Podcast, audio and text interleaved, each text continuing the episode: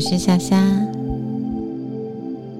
今天要为你说的是《名圣经》里面陈仲子的故事。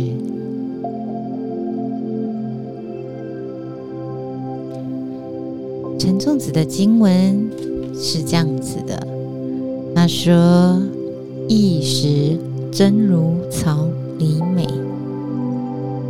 那是在讲战国奇人陈仲子清廉不贪，他认为来源不正当的鹅肉，就算再肥美，也比不上被虫啃过的李子堪美有滋味。我们来看看陈仲子是谁。陈仲子名定，字子忠。是战国时期齐国有名的隐士和思想家。他从很年轻的时候开始讲学，人品高清高，廉洁自律，常常言辞批判贵族阶层的奢靡风气，带给社会正向的影响。而陈仲子的哥哥陈代，那个时候担任陈。齐国的倾向，虽然俸禄已经很优渥了，但仍然会私下收受贿赂。陈仲子他认为哥哥的财富是不义之财，住宅是不义之产，所以不愿意和哥哥住在一起。于是他拜别了母亲，独自一人来到榆林这个地方居住。有一天。陈仲子想要探望母亲，所以他就去了哥哥家。正好看到有人送了哥哥一只肥鹅，他认为哥哥身居高位，却随意接受别人的馈赠，这样不好。于是便皱着眉头对他哥哥说：“为什么要收下这些东西呢？”过了几天。母亲想要做些好菜给陈仲子吃，于是那只鹅变成了桌上的佳肴。哥哥此时正好从外面回家，见到弟弟正在吃着鹅肉，想起前几天弟弟见到鹅说的话，便告诉他：“弟弟，你现在吃的正是那天别人送我的鹅啊。”仲子一听。立刻奔出门外，将刚刚吃的肉吐出来。因为这样来路不正、不廉不义的馈赠，他一口都不愿咽下。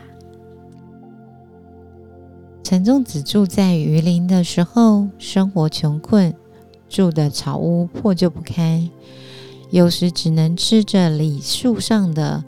已经被虫子啃过的李子来充饥。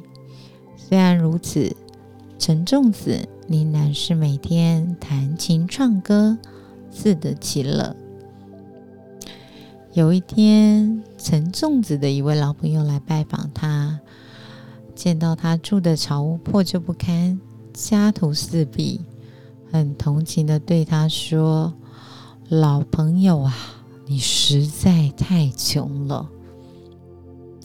谁知陈仲子却大笑说：“老朋友啊，你才是真的穷呢。”这位朋友很不悦的说：“你怎么能这么说呢？